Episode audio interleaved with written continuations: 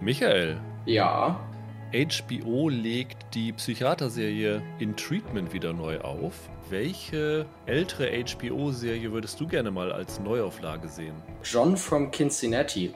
Wer das nicht kennt, das lief 2007 damals auf HBO vom Macher von Deadwood, dieser Western-Serie. Und das war eine ziemlich interessante Serie mit Bruce Greenwood damals in der Hauptrolle und ich glaube Luke Perry hat da mitgespielt. Da ging es um eine Familie, die in mehreren Generationen Surfer sind, erfolgreiche Surfer oder sagen wir mal mehr oder weniger erfolgreiche Surfer. Und jeder von ihnen hat Probleme, die so generationstypisch für ihn sind. Also der alternde Surfer hadert mit seinen körperlichen Verletzungen und sein Sohn hadert damit, dass er nie die Karriere des, des Papas nach, der nacheifern konnte und so weiter.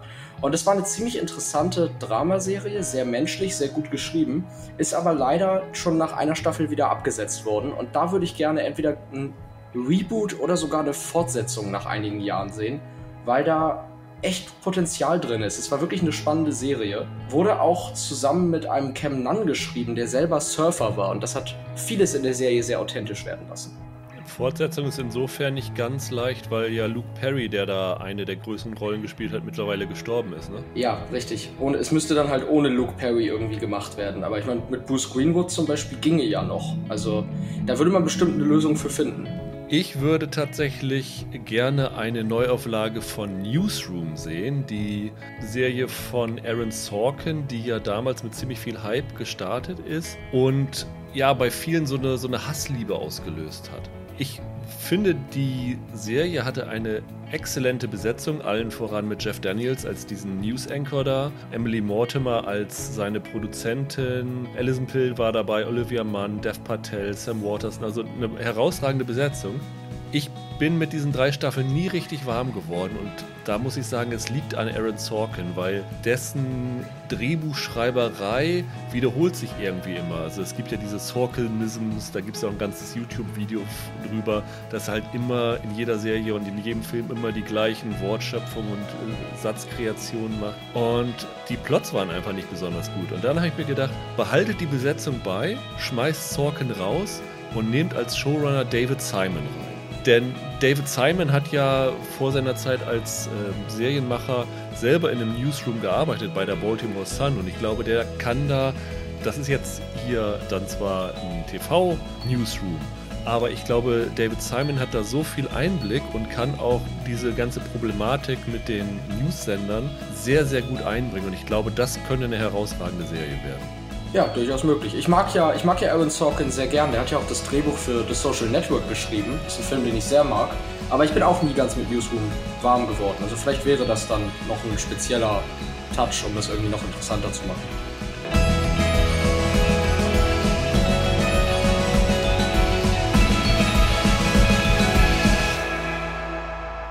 Hallo und herzlich willkommen zu einer neuen Ausgabe von Serienweise. Mein Name ist Rüdiger Meier und ich begrüße ganz herzlich Michael Hille. Ja, hallo. Wir beide wollen heute über zwei ja, Teenager-Serien reden. da habe ich mir natürlich unseren Jüngsten zur Seite geholt, der da noch halbwegs im Teenager-Alter drin ist. Genau. Ich bin da ja schon ein bisschen weiter von entfernt, aber du kannst ja das so aus jugendlicher Sicht dann beurteilen. Auch ich versuch's mal. genau. Und zwar geht es um zwei Serien, die heute gestartet sind, nämlich zum einen Alex Rider bei Amazon, acht Folgen. Mhm. Und zum anderen die dritte Staffel von The Rain, die bei Netflix heute gestartet ist. Das sind sogar nur sechs Folgen und ist auch die letzte Staffel der Serie. Deswegen werden wir die Serie am Ende besprechen, dass wir dann auch noch am Ende vielleicht so einen kleinen Spoiler-Teil machen können, wie die Serie geendet hat und wie uns das gefallen hat, sodass ihr dann einfach aufhören könnt, wenn ihr es noch nicht gesehen habt und nicht gespoilert werden wollt. Deswegen beginnen wir dann erst einmal mit Alex Rider. Alex Rider ist eine Adaption einer Romanreihe von Anthony Horowitz. Ja. Und vielleicht sagt das einigen, die schon ein bisschen älter sind, was, weil vor 14 Jahren gab es eine Kinofilmadaption dazu, nämlich die hieß Stormbreaker. Hattest du die gesehen, Michael? Nee, Stormbreaker habe ich nicht gesehen. Ich habe sie damals, ich glaube, ich habe sie tatsächlich im Kino gesehen und fand die unglaublich langweilig. Ich meine, das war so in der Zeit nach Harry Potter, wo alle so die nächste Jugendbuch-Franchise gesucht haben und dann ja hier Artemis Fowl, das ja jetzt gerade bei Disney gestartet ist. Stimmt. War ja damals auch schon angedacht. Es hat ja so lange gedauert und hätten sich besser ganz sparen können. Nur so am Rande. Das müsste ja auch kurz nach Spy Kids gekommen sein damals, oder? Das war doch auch so ein Riesending mal für eine kurze Zeit. Ja, Spy Kids war ja, die hatten ja drei Filme, ne, glaube ich. Ja, der erste war von 2001, also genau. ist schon fünf Jahre vorher gewesen. Und da hatten sie gedacht, so, lass uns doch mal diese Romanreihe verfilmen, die doch schon recht populär war und mhm. mal gucken, was daraus wird. Damals hatte die Hauptrolle Alex Pettifer, der danach auch nie wieder so richtig groß geworden ist. Zuletzt hat er in diesem ultra desaströsen Netflix-Flop The Island mitgespielt. ja, stimmt. Furchtbare Serie. Und die Besetzung neben ihm war ganz gut. Mickey Rourke, Alicia Silverstone war dabei, hm. äh, Damian Lewis, Sarah Bolger, Ewan McGregor, Robbie Coltrane, also ziemlich starbesetzt, aber ist an der Kinokasse ziemlich untergegangen und dann haben sie es sich dann nochmal überlegt und äh, haben es dann gelassen, daraus eine Kinoreihe zu machen. Und jetzt hat Guy Bird, der zuvor an dieser Borgia-Serie gearbeitet hat, gesagt, so, lass uns doch mal daraus eine Serie machen. Es geht um einen Jungen, einen ganz normalen Jungen, dessen Onkel beim britischen Geheimdienst arbeitet. Und dieser Onkel kommt bei einem Einsatz ums Leben, beziehungsweise er ist nicht direkt im Einsatz, sondern er wird umgebracht und es wird dann so hingestellt, dass es ein Autounfall war.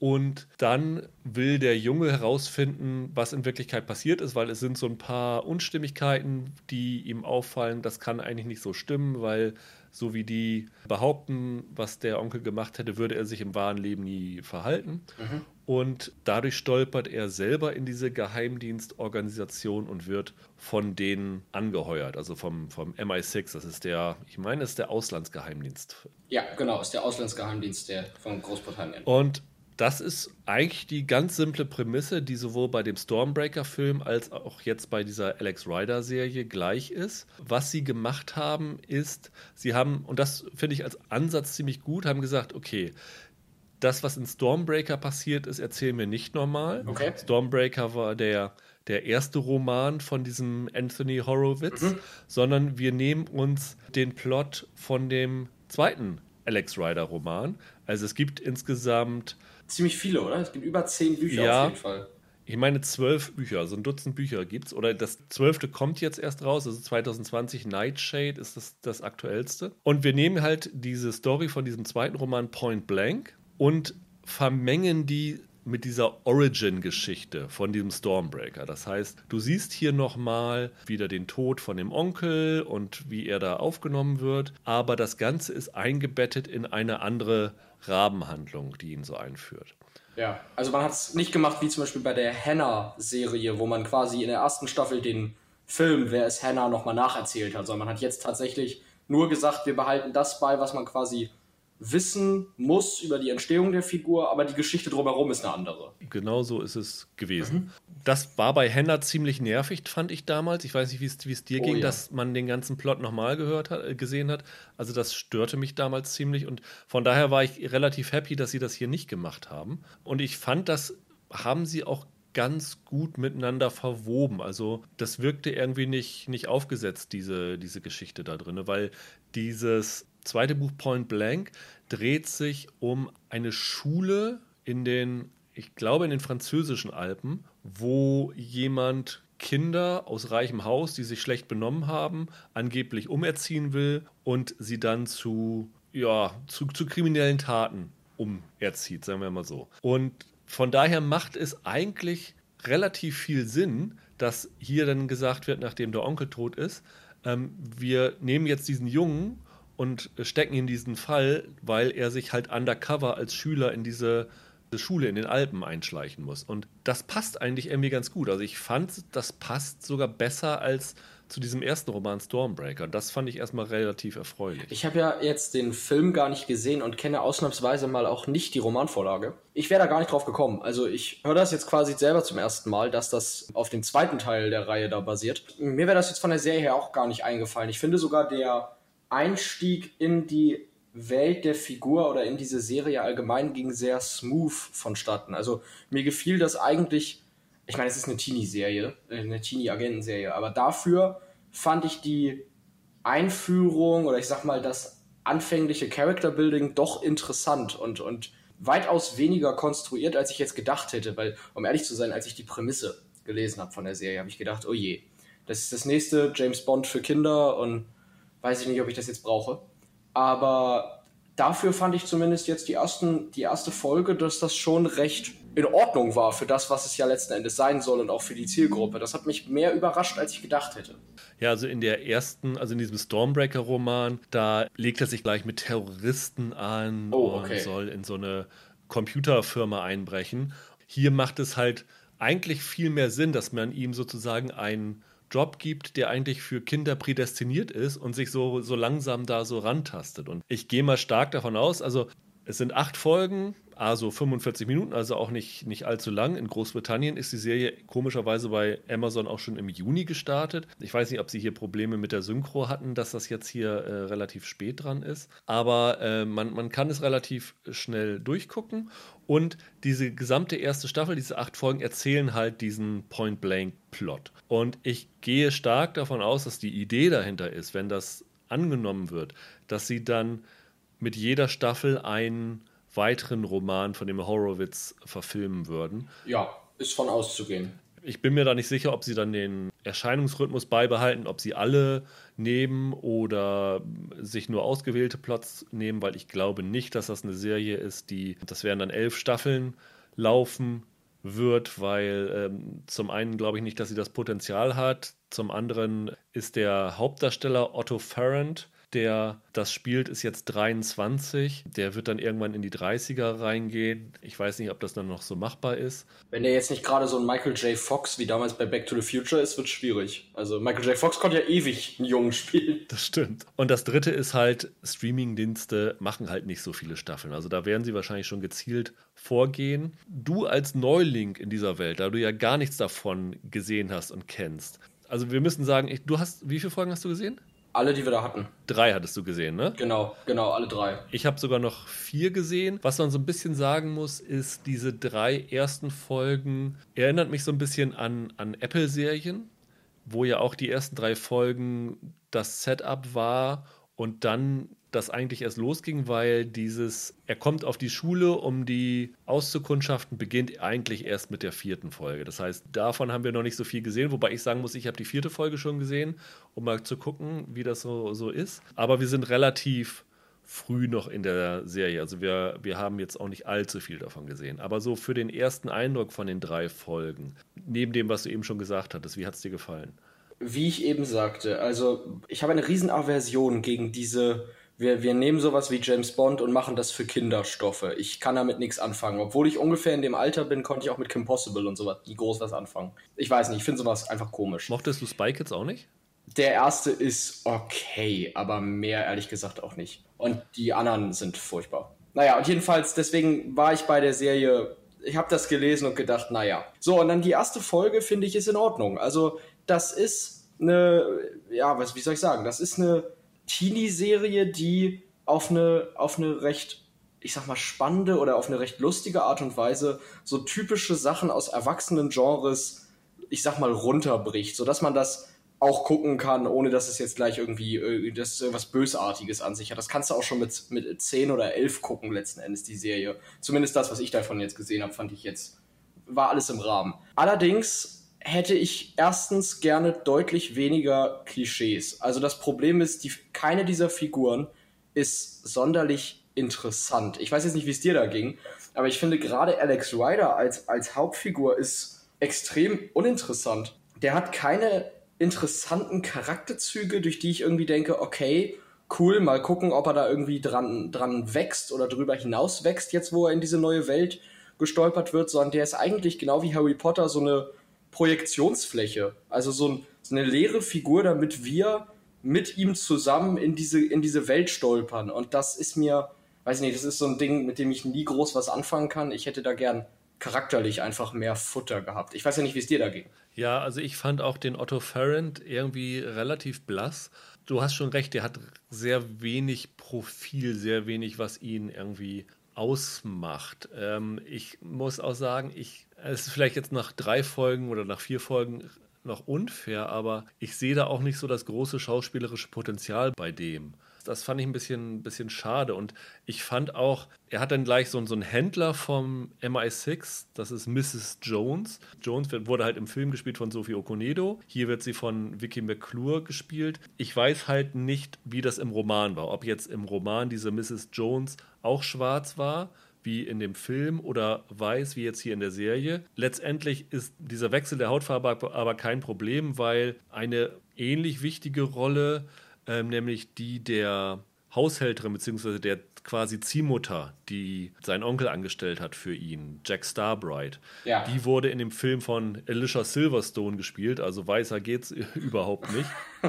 Und hier von, äh, ich hoffe, ich spreche den Namen richtig raus, Ronke Adekolueyo, mhm. also eine schwarze englische Schauspielerin, die auch echt gut ist. Von daher weiß ich nicht, inwiefern das diesem Roman gegenüber treu ist. Aber diese Mrs. Jones in der Serie, diese Vicky McClure, die ich persönlich sehr gut finde, die ist eine der Chefermittlerinnen bei Line of Duty, dieser überragenden Amazon-Serie. Und die haben sie hier so komisch gestylt mit so einer hochgegelten und frisierten äh, Tolle und dann irgendwelchen komischen Brillen. Also die, die sieht so wie so eine Kunstfigur hier aus. Und das hat mich so ein bisschen gestört, dass dieses Geheimagententum, also alle, die damit zu tun haben, das wirkte alles irgendwie künstlich. Und ich hätte mir gewünscht, dass diese Serie vielleicht, was so dieses Geheimagententum ist, geerdeter ist. Also vielleicht mehr Richtung Jason Bourne gehend.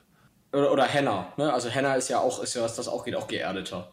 Ich muss sagen, ich würde tatsächlich jetzt, nachdem ich von der Serie was gesehen habe, gerne mal in einen der Romane reinlesen. Aus einem ganz simplen Grund, weil der Anthony Horowitz, das ist ja offensichtlich kein so schlechter Autor. Also diese Alex Rider Bücher waren enorm erfolgreich und das hat letzten Endes ihm eingebracht, also die, der Erfolg dieser Bücher und dass die halt Agentengeschichten sind auf offenbar einem recht guten Niveau, dass er dann ja 2015 sogar tatsächlich einen Nachfolgeroman zur James Bond Serie schreiben durfte. Trigger Mortis, der 2015 erschien. Und ich glaube, mittlerweile hat er vor lass mich lügen, anderthalb Jahren noch einen zweiten geschrieben. Ich meine, das war eher noch Forever and a Day, müsste auch noch von ihm gewesen sein. Die, die Bücher können ja nicht so schlecht sein, wenn sie ihm quasi nach einer Kinderversion von James Bond dann das Richtige anvertraut haben. Und er hat auch eine Sherlock Holmes Nachfolgeromane geschrieben, also zwei, äh, 2011 The House of Silk und 2014 Moriarty. Ah ja. Kann man sagen, dass sie nichts Besonderes, weil Sherlock Holmes Public Domain ist und jeder da rein kann, aber das ist tatsächlich ähm, das erste Mal gewesen, dass das vom Arthur Conan Doyle Estate autorisiert gewesen ist. Also der muss schon einen ziemlich guten Ruf haben, das, das glaube ich auch. Und, und dieser Ruf, also wenn man sich anguckt, was der geschrieben hat, basiert ja wohl unter anderem auch auf seinen Alex Rider Büchern. Deswegen denke ich, dass da schon was hintersteckt. Ich finde es nur schade, dass ich bei der Serie jetzt nicht das Gefühl hatte, und ich fand die jetzt bei Gott nicht schlecht. Also wie gesagt, für die Zielgruppe denke ich, ist es sogar recht unterhaltsam. Ich weiß ja nicht, wie es dann weitergeht. Ich denke, es ist ein bisschen ungünstig, dass es am Anfang lange braucht, bis man mal zur Sache kommt. Wenn du sagst, in Folge 4 geht das dann mal los, schön und gut, aber haben wir ja dabei jetzt bei Apple schon drüber gesprochen. Drei Folgen ist ein bisschen lange, um mal loszulegen. Aber wie gesagt, mich würden die Romane jetzt mal interessieren, weil ich in der Serie nicht das Gefühl hatte, dass da jetzt groß mehr hintersteckt als bei jeder, es klingt jetzt so despektierlich, aber als bei jeder anderen größeren Teenie-Serie. Was so das, Writing anbelangt. Und das wundert mich dann, wenn da so ein großer Autorenname hintersteht. Du hast vorhin gefragt, welche Figur, also ob die Figuren, wie die mir gefallen haben. Also es ja. gibt eine Figur, die ich tatsächlich sehr mochte, die ich ganz gut fand, wo ich wirklich schade fand, dass sie in den ersten Folgen relativ wenig zu tun hat und ich fürchte später noch weniger. Das ist sein bester Schulfreund, Tom, gespielt von Brannick O'Connor. Das ist so ein, also es ist halt nicht so dieser Typ, also ich sag mal, dieser Alex Ryder ist so ein so ein typischer Highschool-Schönling, wie du ihn in vielen Serien schon gesehen hast. Das könnte auch Ben McKenzie in OC California sein. Also in, in, die, in die Richtung geht der schon. Ne? Sehr, ne? und, sehr guter äh, Vergleich. Sehr guter Vergleich, wirklich. Weil, also sie sehen sich ähnlich und Ben McKenzie oder, oder der Ryan Edward in der Serie, der hat sich dann ja auch gerne mal geprügelt und so. Also der hatte auch so ein bisschen Tough Guy in sich. Und dieser Tom Harris geht dann eher in Richtung Seth Cohen. Also ist ein bisschen nerdiger ist halt nicht so, so ein Schönling, aber der ist irgendwie cool und mit dem möchte man so als Fernsehzuschauer gerne mehr Zeit verbringen als mit, dieser, äh, mit diesem blassen Alex Ryder. Und ähm, den fand ich tatsächlich ganz gut besetzt. Ja, würde ich zustimmen. Ich muss auch sagen, jetzt wo du das gerade so mit, mit Ben McKenzie mal sagst, Ich bin es auch ein bisschen leid, ehrlich gesagt. Also ich meine, ich bin, ich bin James Bond-Fan, aber ich bin es ein bisschen leid, dass die Hauptfiguren in diesen Agentendingern immer irgendwelche Schönlinge sein müssen. Ja. Muss das sein? Also jetzt, jetzt mal ganz im Ernst, das, erstens ist es für Agenten, auch, auch wenn Teenager-Agenten jetzt prinzipiell nicht das glaubwürdigste Szenario in irgendeiner Fernsehserie sind. Es ist erstens total unglaubwürdig, meistens wenn Agenten mit irgendwelchen Schönlingen besetzt werden. Zweitens ist es ein verdammtes Klischee. Es muss doch noch irgendwelche anderen Rollen geben, die man in Hauptfiguren in eine Teenie-Serie setzen kann. Warum müssen das immer solche, jetzt soll nicht gemein klingen, aber diese, diese langweiligen, profillosen Musterschüler sein? Das, das geht mir, das finde ich total ätzend. Ja, das ist wahrscheinlich wie mit Blondinen auf Fernsehzeitschriften. Das hat sich irgendwo mal durchgesetzt, dass das sein muss. Und ähm, ja.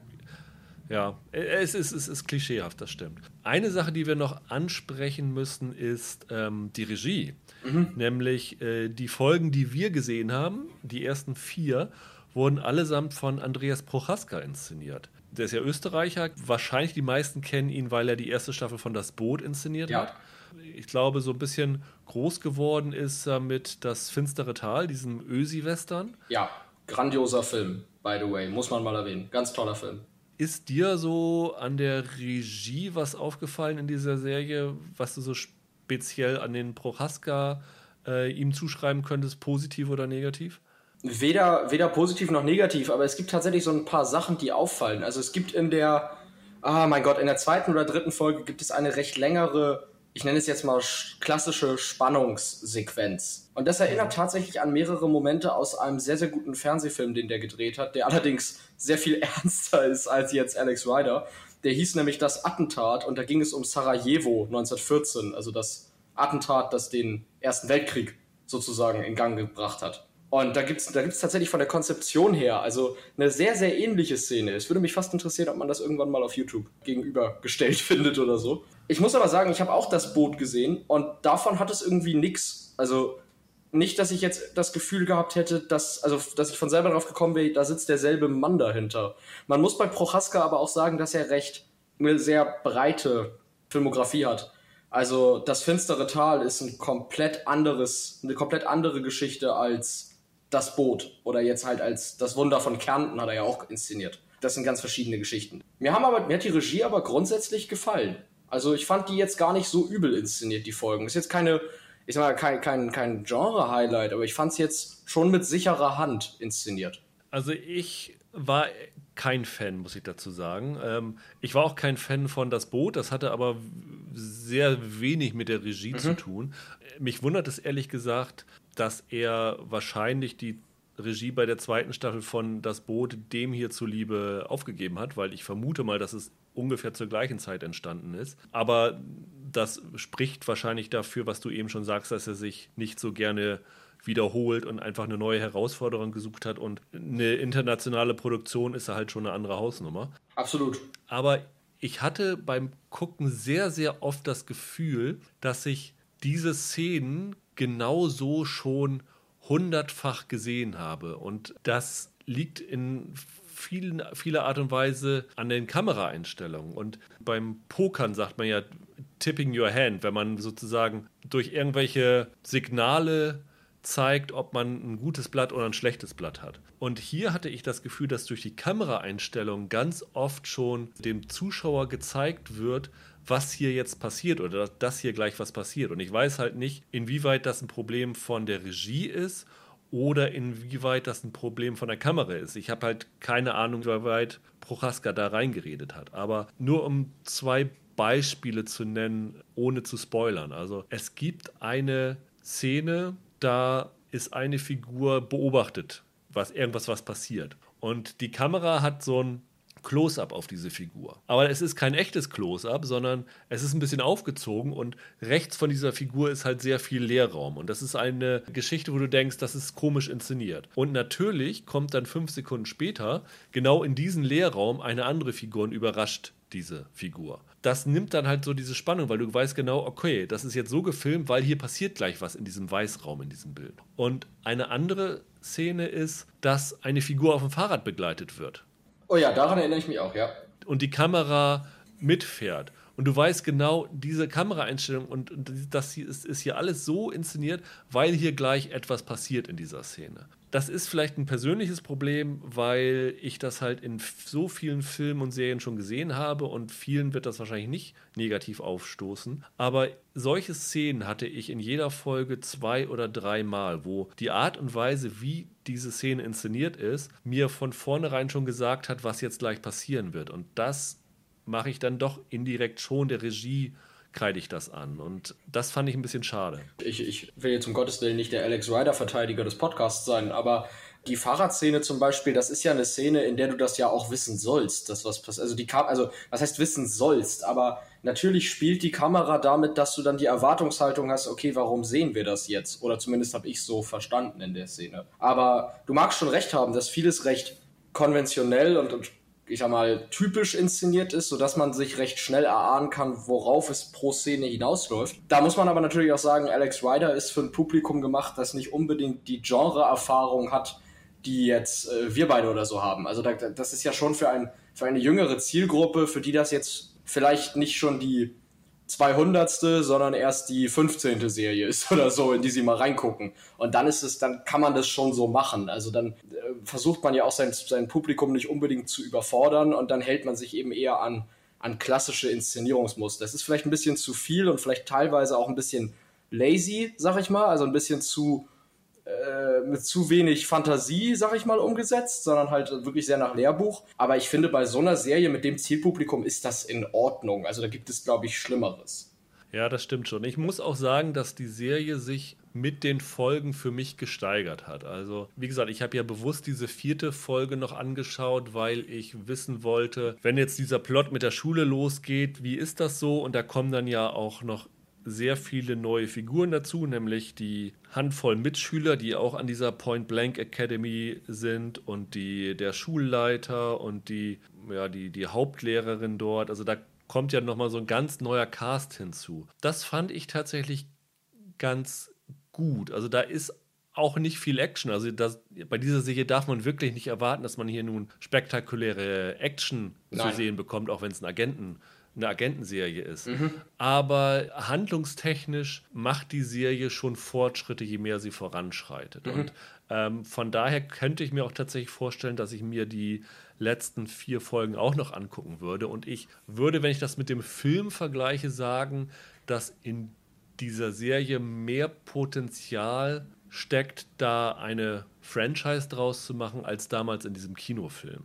Okay mich hat die Serie nicht umgehauen, aber ich sehe da durchaus Potenzial drin. Also ich muss ehrlich sagen, die vierte Folge würde ich mir jetzt, nach dem, was du sagst, nochmal anschauen. An und für sich, nur von dem, was ich gesehen habe, wäre es jetzt nicht unbedingt mein Fall, dass ich jetzt sage, ich muss mhm. da nochmal weiterverfolgen, aber nach dem, was du jetzt sagst, würde ich in die vierte Folge zumindest mal reingucken und dann entscheiden, ob ich es vielleicht noch durchziehe. Was ich aber auf jeden Fall sagen muss, und das ist ja auch irgendwie was Positives, ich habe durch die Serie, wie gesagt, tatsächlich Lust bekommen, mal in die Bücher reinzulesen. Also, weil ich weiß nicht, es würde mich einfach wirklich mal interessieren. Und der, wie du sagst, es ist nicht unbedingt das große Action-Ding. Ich habe jetzt vorhin ja mehr aus Witz als Vergleich Kim Possible genannt, wo die ja immer in jeder Folge irgendwie da äh, irgendwelchen Laserstrahlen ausweichen, irgendwelche Roboter verkloppt und so Kram. Das ist es jetzt überhaupt nicht. Und ich hatte ja vorhin den äh, James Bond-Roman von dem Horowitz erwähnt, diesen Trigger Mortis. Das ist, glaube ich, von allen Bond-Romanen, die es gibt, der in dem am wenigsten passiert, mit Abstand.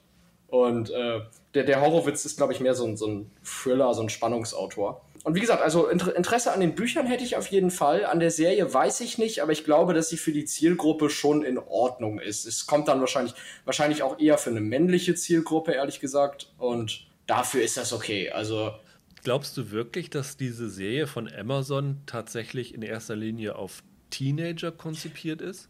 Ich sag mal im Zweifel für den Angeklagten. Also wenn sie für Teens konzipiert ist, finde ich sie deutlich besser, als wenn sie für Erwachsene konzipiert wäre. Also ja. als ich könnte mir das schon vorstellen. Ich finde die sowohl von der Sprache als auch von der Art und Weise, wie die Geschichte erzählt wird, nicht zu überfordernd, immer mit schönen Erklärdialogen dazu, hat das für mich schon was von wir machen eine Serie hauptsächlich für Teens. Also ich kann sein, dass Amazon was anderes vorhatte, aber wenn die Serie wirklich für ein erwachsenes Publikum gemeint war, ist sie, glaube ich, ein bisschen daneben gegangen. Weil das wäre für Amazon ja relativ ungewöhnlich. Also Amazon hat natürlich auch Kinderprogramme drin. Das aber, glaube ich, in erster Linie, damit die Eltern Prime abonnieren und dann halt mehr dort bestellen. Das ist ja das große, der große Unterschied zwischen Netflix und Amazon. Netflix verkauft Abos zum, zum Gucken von Filmen und Serien und Amazon will die Leute halt in diese Prime-Mitgliedschaft kriegen, um sie dann dazu zu bringen, mehr dort zu bestellen. Und ich weiß halt nicht, ob Teenager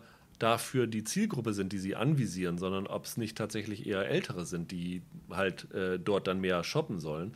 Also ich kann mich jetzt an keine Amazon-Serie erinnern, die speziell auf Teenager konzipiert ist. Ganz anders als bei Netflix. Hast du allerdings recht. Das ist die alte Frage. Als Beispiel hat Spielberg E.T. jetzt für Kinder oder für Erwachsene gemacht? Ja. Also weißt du, was ich meine? Und ich denke schon, dass es eine Serie ist, die hauptsächlich Teens gefällt. Wen sie da tatsächlich im Kopf hatten, als sie das Ding gemacht haben, ist eine andere Geschichte. Ich glaube aber, ohne der Serie damit jetzt was Böses zu wollen, je jünger du bist, umso eher die Chance, dass du es richtig gut findest. Ja, das äh, glaube ich, kann man gut festhalten.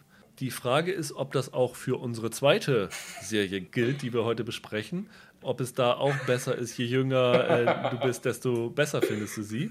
Ähm, nämlich es geht um The Rain, diese, das dänische Netflix Original, wo jetzt die letzte Staffel mit sechs Folgen gestartet ist. Ich kann mich noch erinnern, dass wir damals, als die erste Staffel 2018, glaube ich, oder 2018, der ich glaube 2018 gestartet ist, ja. ne? Genau. Ja, so lange machst du das hier jetzt schon mit mir. Das ist. Warst du auch bei dem Rain Podcast dabei, dem ersten? Ich war dabei, doch, ich war dabei. Ja, ja, ja, ja. Ach nein, echt geil. Und ich weiß noch, dass ich die Serie sowas von gehasst habe. Und ich weiß auch noch, dass wir damals unseren Kollegen Max dabei hatten. Schöne Grüße, falls er uns zuhört der die Serie äh, verteidigt hat. Ich glaube auch ein bisschen, weil er in Alba August verschossen war, aber das, das wird man ihm angestellt. Aber ich kann mich nicht mehr erinnern, wie du The Rain fandest. Ähm, vielleicht äh, kannst du das nochmal zusammenfassen. Ich weiß noch, dass ich bei The Rain vorsichtig war, weil ich noch nicht so viel davon gesehen hatte. Ich weiß noch, dass ich damals sinngemäß, wenn es jemand besser weiß, zitiert mich gern, aber dass ich sinngemäß gesagt habe, die erste Folge ist so ziemlich das Dusseligste, was ich gesehen habe. also, also wirklich diese ersten zehn Minuten, das mit dem rein aus dem Bunker wieder raus und das, das, das, das, war, das war so doof. Also, da habe ich mit dem Kopf geschüttelt. Es wurde dann, finde ich, insgesamt in der ersten Staffel ein wenig besser. Das ist jetzt kein Lob, aber es war nicht durchgehend so dusselig, wie es zu Beginn war, sagen wir mal so. Und ich fand zumindest, dass sie in der, ich habe sogar die zweite Staffel geguckt, allerdings mehr als so ein Guilty Pleasure Trash-Ding und guck mal. Und ich fand aber, dass sie zumindest ein paar interessante Aspekte da gefunden haben in dem Konzept. Ich dachte am Anfang echt, das wird ganz, ganz furchtbar und es hat sich zumindest ein bisschen gemausert. Vor allem als ich, ich weiß nicht, haben wir das damals besprochen? Ich bin irgendwann von der deutschen Synchro weggegangen das war die beste Entscheidung, die man in Bezug auf die Serie machen kann. Ja, das hatten wir damals besprochen. Da hatten wir, ich glaube, wir haben den aufgenommen, bevor irgendwelche Kritiken draus waren. Und wir haben uns, also ich habe mich auf jeden Fall unfassbar darüber aufgeregt, dass die Alba August, also vielleicht mal kurz in zwei Sätzen, worum es geht. Also mhm. in äh, Dänemark gibt es einen apokalyptischen Regen, denn in dem Regen ist ein Virus drinne, der quasi alles Leben vernichtet und die Simone und ihr Bruder Rasmus sind mit ihren Eltern in einem Untergrundbunker von einer mysteriösen Organisation, um diesen Regen quasi auszusetzen. Der Vater ist ein prominenter Wissenschaftler, der dann los muss, weil er offensichtlich irgendwelche Forschungen im Zusammenhang mit diesem Virus hat und dort nach Schweden, glaube ich, will. Und die Mutter stirbt dann relativ schnell, weil die Kinder sich doof verhalten und äh, jemand in den Bunker eindringen will und sie geht dann in dem Regen zugrunde und dann sind halt nur diese beiden Geschwister noch übrig und irgendwann kommt dann eine Gruppe auf diesen Bunker, die sie quasi aus dem Bunker rauslocken und mit dieser Gruppe von anderen Überlebenden ziehen sie dann los und das große Ziel ist dann nach Schweden zu kommen. Ja, und dann ist es halt so eine apokalyptische Geschichte. Es sind dann halt, sie treffen dann halt wie Walking Dead mäßig auf andere Überlebende, die auch ihre eigenen Ziele verfolgen. Und es stellt sich dann raus, dass der Bruder von ihr offensichtlich der Auslöser dieses Virus ist, weil der Vater an ihm Experimente durchgeführt hat. Ja. Und Mehr kann ich tatsächlich nicht dazu sagen, weil ich, nachdem ich diese, ich glaube, ich weiß gar nicht, ob ich die erste Staffel komplett geguckt habe. Ich glaube, wir hatten vier Folgen damals und ich habe die so gehasst. Da kommen wir nochmal wieder auf die Synchro zurück, weil diese Simone ständig Fati, wenn sie über den Vater geredet hat, und wenn sie mit dem Bruder geredet hat, Mäuschen gesagt hat. Oh ja, Mäuschen, oh. Mäuschen und Fati. Und das war so penetrant und da weiß ich noch, wie wir darüber abgekotzt haben. Und wenn ich das richtig verfolgt habe, haben sie danach tatsächlich, weil sich sehr, sehr viele darüber aufgeregt haben, diese Synchro neu gemacht und dieses Fati, glaube ich, äh, anders eingesprochen. Äh, von daher kann ich voll verstehen, dass du gesagt hast, ich bin von dieser deutschen Synchro weg. Unbedingt. Und ich habe dann halt nach diesen vier Folgen aufgehört und dachte jetzt so, jetzt guckst du mal wieder rein. Habe aber den Teil dazwischen nicht nachgeholt, weil mir das dann zu viel Aufwand war und habe jetzt diese dritte Staffel komplett autark gesehen und muss zumindest sagen, das, was du gesagt hast, ein bisschen bestätigen.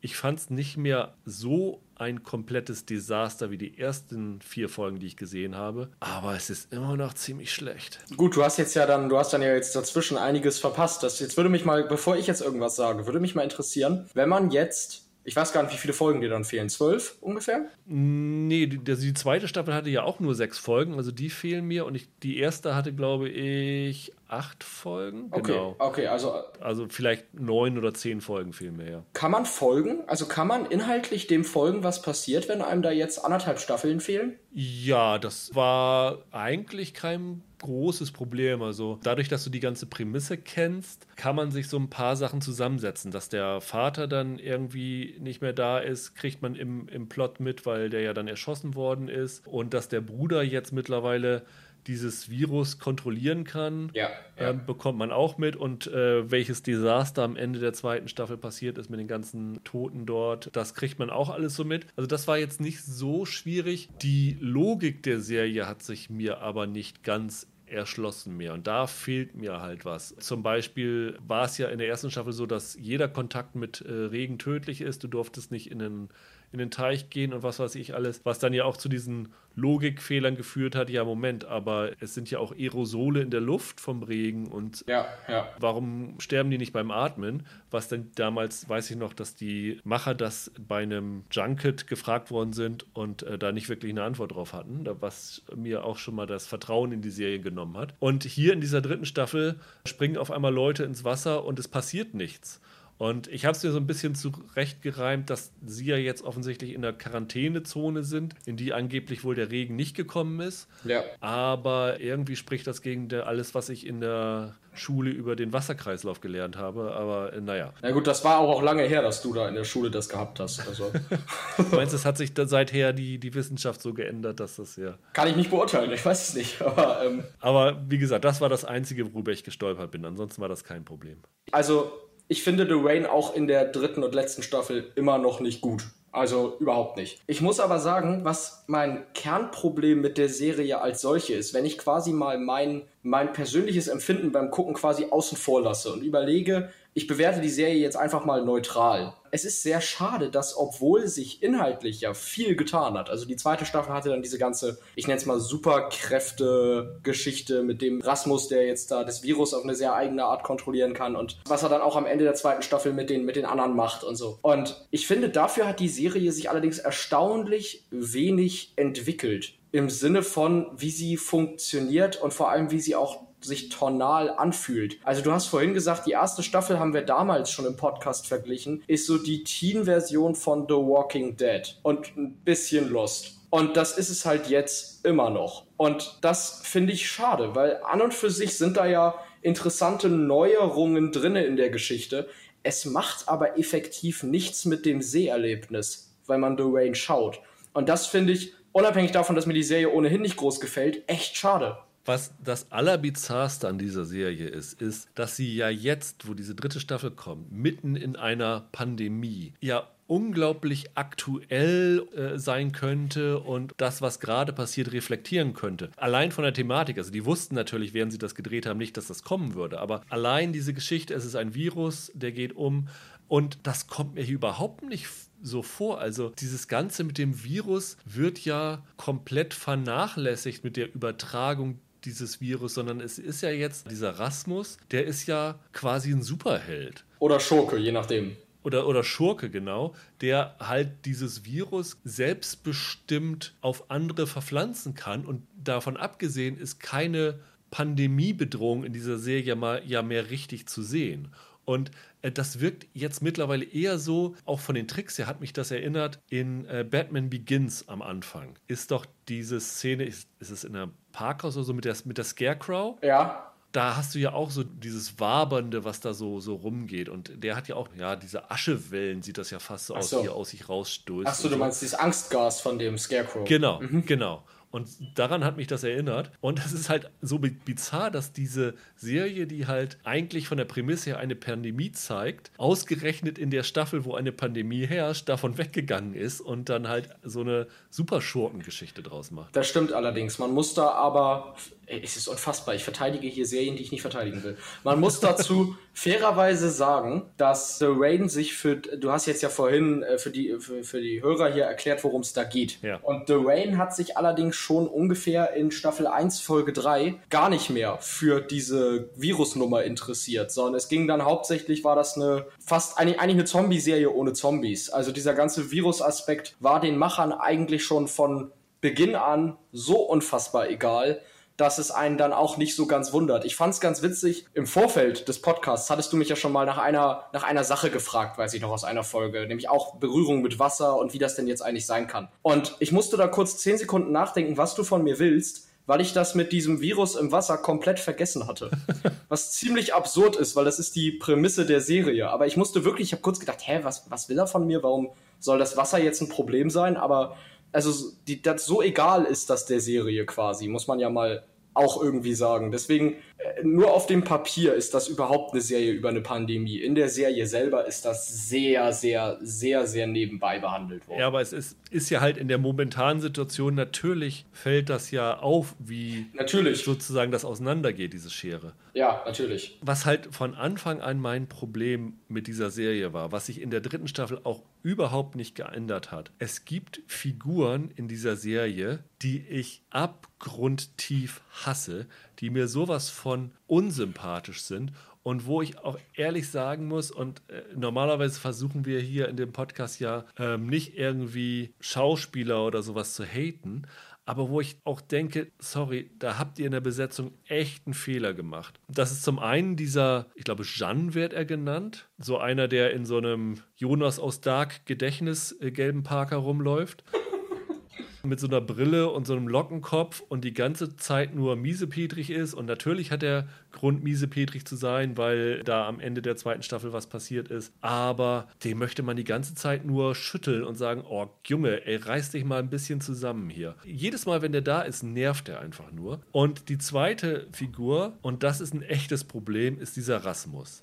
Ja, unbedingt. Den hatte ich auch sofort im Kopf. Dieser Lukas Lyngard Tönnissen, der den spielt, der wirkte in der ersten ersten Staffel schon überfordert. Und da fand ich das verständlich, weil der, ich weiß nicht, wie alt der damals war, aber. Äh, sehr jung halt noch. Also sehr jung halt. Und dann ist das schon verständlich, dass jemand vielleicht nicht schauspielerisch hier jetzt, jetzt Robert De Niro ist oder irgend sowas. Aber dann muss ich als Autorenteam auch wissen, dass ich dann vielleicht nicht in der dritten Staffel das alles so auf diese Figur zuschneide und dem wirklich die absolute Kernrolle gebe. Ich finde, man kann diese Figur auch eine gewisse Bedeutung geben, ohne dass man ihm so extrem viel Screentime und so viele herausfordernde Szenen geben muss. Und stattdessen mhm. die Alba August, die wirklich eine super Schauspielerin ist, dann so ein bisschen ja hinten runterfallen lässt. Zumal die meisten Schauspieler in The Wayne zwar körperlich, aber jetzt als Schauspieler nicht unbedingt gewachsen sind. Normalerweise hast du bei Serien mit jüngeren Darstellern, du hast natürlich auch so Fälle wie Stranger Things, wo man sagen muss, okay, alle super besetzt ja. letztlich. Aber selbst wenn du das, wenn du diesen Fall nicht hast, und den hast du ja meistens nicht, dann ist es ja so, dass die jungen Darsteller meistens nach einiger Zeit in ihre Rollen reinwachsen. Also ihre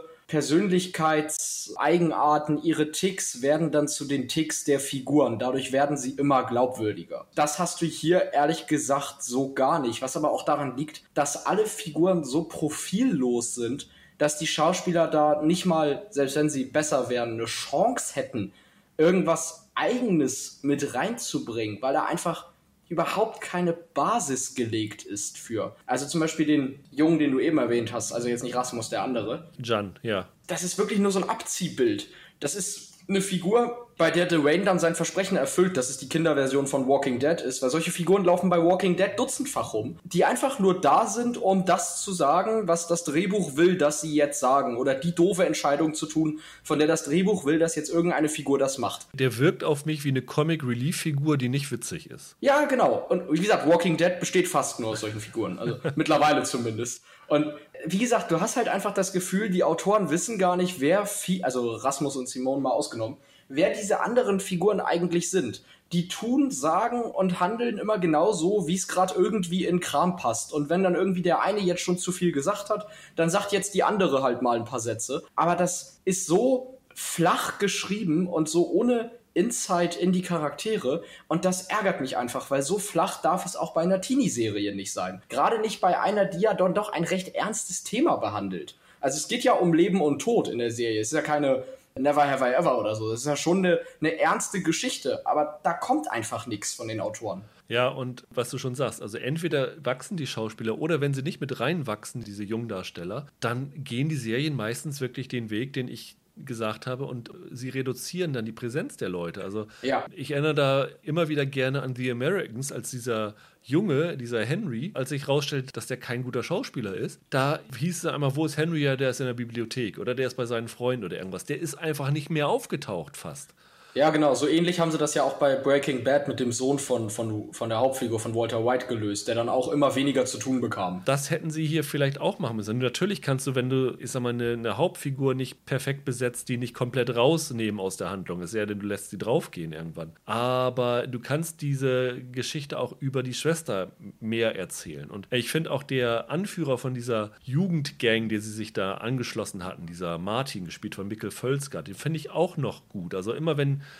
wenn, die Simone und der Martin da sind, habe ich mich in dieser Serie gut aufgehoben gefühlt. Aber alles daneben und dann kommen in dieser dritten Staffel ja auch noch neue Figuren dazu. Also da wird dann irgendwann so eine Familie nochmal gefunden, die irgendwo ein Fleckchen Erde gefunden haben, wo der Virus nicht wütet. Das Mädel und der Junge, die da sind, die sind gar nicht mal so schlecht. Aber ich habe hier so ein bisschen auch das Problem, dass sie mittlerweile zu viele Handlungsschauplätze und zu viele Figuren drin gehabt haben. Und also auch, es, sie sind dann ja in diesem, diesem Forschungslabor von diesem Apollon mhm. und dieser, dieser Leiter von diesem Apollon. Den fand ich auch ganz, ganz furchtbar. Ja, ist ein klassischer Fall von, muss man in den letzten sechs Folgen wirklich noch so viele neue Figuren äh, einführen und Fässer aufmachen, ja. ne? anstatt das zu Ende zu erzählen, was man jetzt hat. Und dann kommt sogar noch eine, nämlich da ist so eine Gruppe in einem Hochhaus. Komplex, so, so, weiß ich nicht, nicht Plattenbauer, aber so, ich sag mal, Sozialbau-Hochhauswohnungen, auf die sie auch noch treffen. Und da habe ich mich kurz gedacht, mein Gott, das ist ja jetzt hier wirklich wie äh, Folge 7 von Staffel 2 von Stranger Things, wo auf einmal so eine ganz andere Gruppe eingeführt wird, die nichts mit dem Plot mehr zu tun hat. Offensichtlich, weil sie da einen Spin-off geplant hatten. Aber genauso deplatziert fand ich das hier auch. Ich muss sagen, wer bin ich jetzt, dass ich jetzt Staffel 3 von The Wayne jetzt schlecht finde? Ich fand die ersten zwei Staffeln schon schlecht und ich glaube, wenn einer die Serie so schlecht fand wie ich, guckt er Staffel 3 gar nicht mehr. Ich finde aber, wenn ich mich jetzt mal davon distanziere, wie ich quasi zur Serie sowieso stehe, dann finde ich es halt einfach schade, auch für Fans Fans der Serie, dass die Serie in Staffel 3 immer noch keinen neuen Spin irgendwie findet, sondern dass sie letzten Endes zwar zig neue Figuren einführt und Handlungsschauplätze, aber immer noch an sich genau dieselbe Serie ist, die sie gewesen ist, als sie vor zwei Jahren oder zweieinhalb Jahren gestartet ist. Ja. Und das finde ich schade, weil natürlich muss nicht jede Serie jetzt irgendwie, weiß ich nicht, Westworld sein oder in Staffel 3 was komplett anderes sein, als es mal war. Das, das ist jetzt nicht unbedingt, das muss ja nicht sein. Aber dass es da wirklich gar keine Entwicklung gibt, auch keine tonalen Entwicklungen oder das finde ich schade. Und da hätte ich gedacht, wenigstens das hätte man durchaus schaffen können. Da hätte mir die Serie wahrscheinlich immer noch nicht besser gefallen, aber dann hätte ich zumindest gesagt, das ist versöhnlich und immerhin zeigen mir die Autoren, dass sie quasi was vorhaben mit der Serie und dass sie da irgendwie noch Input reinstecken. Und ich fand so jetzt wirkte das leider nach einem, ja, dann bringen wir es mal irgendwie zu Ende und recht uninspiriert, die ganze letzte Staffel. Ja, ich habe halt das Problem, ich habe in diesen 20 Folgen, von denen ich die Hälfte oder knapp über die Hälfte gesehen habe, nie das Gefühl gehabt, dass sie dort eine komplexe, glaubhafte Welt aufgebaut haben, was in Sci-Fi-Fantasy-Serien ja immer eigentlich die Hauptherausforderung ist, um eine Serie gut zu machen, dass du eine spannende, interessante und komplexe Welt baust. Und das habe ich hier nie das Gefühl gehabt. Worldbuilding ist das A und O und leider ich finde, das hätte teilweise Potenzial gehabt, aber die Prämisse war von Anfang an ein bisschen zu dusselig und dann hatte es einfach nie die Qualität, die es gebraucht hätte. Leider, muss ich sagen, weil eine, eine gute Serie mit so einem Touch quasi, also wirklich diese Teen-Variante, so ein bisschen Lord of the Flies, Herr der Fliegen, falls das jemand kennt, so ein bisschen Herr der Fliegen in einem anderen Setting und mit so einem apokalyptischen Touch, das hätte echt toll werden können. Deswegen bin ich da mal ein bisschen traurig, wenn ich an Rain denke, weil das ich hätte mir gewünscht, dass das eine richtig gute Serie wird. Kann ich nachvollziehen. Lass uns doch mal kurz noch zum Ende über das Ende von The Rain sprechen, wie sie das alles aufgelöst haben. Also das ist jetzt so quasi noch so drei, vier Minuten Spoiler-Teil über das Ende von The Rain, wie wir es gefunden haben. Genau, wenn, wenn ihr das nicht gesehen habt, dann schaltet jetzt ab. Und wenn ihr es nicht gesehen habt und einfach mit irgendjemandem drüber reden wollt und so tun wollt, als ob ihr es gesehen habt, dann äh, könnt ihr jetzt weiter zuhören. Was wir empfehlen. Genau. Die Serie endet ja damit, dass tatsächlich ein, ja, so, so ein Antivirus gefunden wird in Form von einer Pflanze, wo ich mich erstmal gefragt habe, das kaufe ich euch nicht ab. Du hast hier Wissenschaftler, die seit ich weiß gar nicht, wie viele Jahre soll diese Serie eigentlich umspannen. Also die Schauspieler sehen ja aus, als ob die Serie 20 Jahre um, äh, umfasst hätte. An sich ja ziemlich viele, weil die erste Folge hatte damals ja schon einen ziemlich großen Zeitsprung, wenn du dich erinnerst. Und ich meine, zwischen Staffel 1 und 2 gab es doch auch eine Zeit. Also meine, ich hoffe, ich erinnere mich richtig. Also ja, es müssten, es müssten wirklich mehrere Jahre sein. Genau, und also der Rasmus war ja in der ersten Folge, war ja, glaube ich, ja nochmal als mit einem anderen Schauspiel, glaube ich, zu sehen. So weiß Genau, ganz am Anfang. Fünf, ja. sechs Jahre. Also äh, es war mindestens ein Jahrzehnt bis anderthalb Jahrzehnte. Und da am Anfang haben sie sich ja auch schon mit diesem Virus beschäftigt. Dass in mehr als zehn Jahren noch kein Wissenschaftler darauf gekommen ist, eine Pflanze. Mhm zu äh, untersuchen und die draus zu finden? Oder will die Serie mir sagen, dass diese Pflanze die einzige auf der Welt ist und zufällig da in Dänemark mit diesem Antivirus steht oder in Schweden? Das, das fand ich so absurd. Ich hätte gerne die Videoskills, ähm, da ein Voice-Over reinzuschneiden von Jeff Goldblum aus Jurassic Park, wenn er sagt, das Leben findet immer einen Weg. Yeah. So, ähm, nee, man muss dazu natürlich sagen, das ist nicht nur blöd, sondern das ist angesichts der aktuellen des Zeitgeistes, jetzt wo wir alle eine Pandemie quasi miterleben, auch einfach extrem naiv. Ja, also ja. Und zwar so extrem naiv, dass es selbst in der Teenie-Serie einfach nicht wirklich akzeptabel ist. Keine Ahnung, wie man das vor zehn Jahren gesehen hätte, aber jetzt wirklich in, im Jahr 2020 ist das so unglaublich naiv, da kannst du eigentlich nur dir gegen den Kopf schlagen. Ja, also ist, ich habe mir hier aufgeschrieben, Deus Ex Antivirus ist das. Also äh, so wirklich aus dem Nichts auf einmal präsentieren, weil wir diese Serie irgendwie zu Ende bringen müssen. Ich habe ehrlich gesagt auch nicht so hundertprozentig verstanden, dass es gibt dann ja immer diese, diese Rückblenden und äh, gleich am Anfang der dritten Staffel wird dann halt einer vom Bus überfahren. Ich hatte erst gerätselt, hat er jetzt irgendwie eine Bedeutung für den Plot, hatte aber glaube ich nicht. Das sollte einfach nur zeigen, dass jetzt Panik herrscht, weil in dieser Quarantänezone der Virus auch einge gedrungen ist, wenn ich das richtig verstanden habe. Und dann sieht man ja halt noch diese, diese Familie, zu denen sie dann kommen, die jetzt halt dort sind, wo, dieses, äh, wo diese Pflanze wächst. Und da eine Rückblende, wie die Freundin von dem Sohn dort in diesen Schuppen reingeht und dann knallt es irgendwie. Ich hatte erst überlegt, ob das zeigen sollte, weil man die Leiche von dem Mädel nicht sieht, ob aus dieser Mädel diese Blume gewachsen ist. Aber ich glaube jetzt im Nachhinein, das sollte einfach nur zeigen, dass sie diese, diesen Verteidigungsmechanismus dieser Pflanze ausgelöst hat, oder? Ich glaube auch. Es ist ein bisschen blöde, dass man bei The immer nicht so ganz absehen kann, was sie dir mit bestimmten Sachen eigentlich sagen wollen.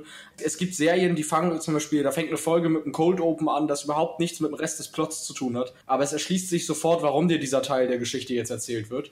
Und bei Dwayne rätselt man manchmal, was die einem jetzt eigentlich mit der Szene gerade mitteilen wollten. Das ist ein bisschen, weiß ich nicht, ein bisschen ungeschickt. Musste es denn überhaupt jetzt wirklich so ein Happy End geben? The Walking Dead zum Beispiel ist ja noch, noch nicht, ich rede ja wahnsinnig gerne über The Walking Dead. Und The Walking Dead ist ja jetzt noch nicht zu Ende, aber da haben sie ja die Suche nach einem Heilmittel jetzt auch längst aufgegeben. Und ich frage mich, musste Dwayne jetzt darauf hinauslaufen, dass man Antimittel findet? War das das einzig mögliche Ende für die Serie? Ich finde nicht. Happy End ist natürlich relativ, ne? Also der Bruder geht halt drauf. Äh, auch das wieder sehr absurd. Also diese Pflanze zeichnet sich oder wächst dadurch, dass sie diesen Virus anzieht. Die ist ja zwischendurch dann irgendwie tot und dann kommt der Virus in diesen Raum rein und dann bedient sie sich quasi an diesem Virus und wird dann wieder erweckt.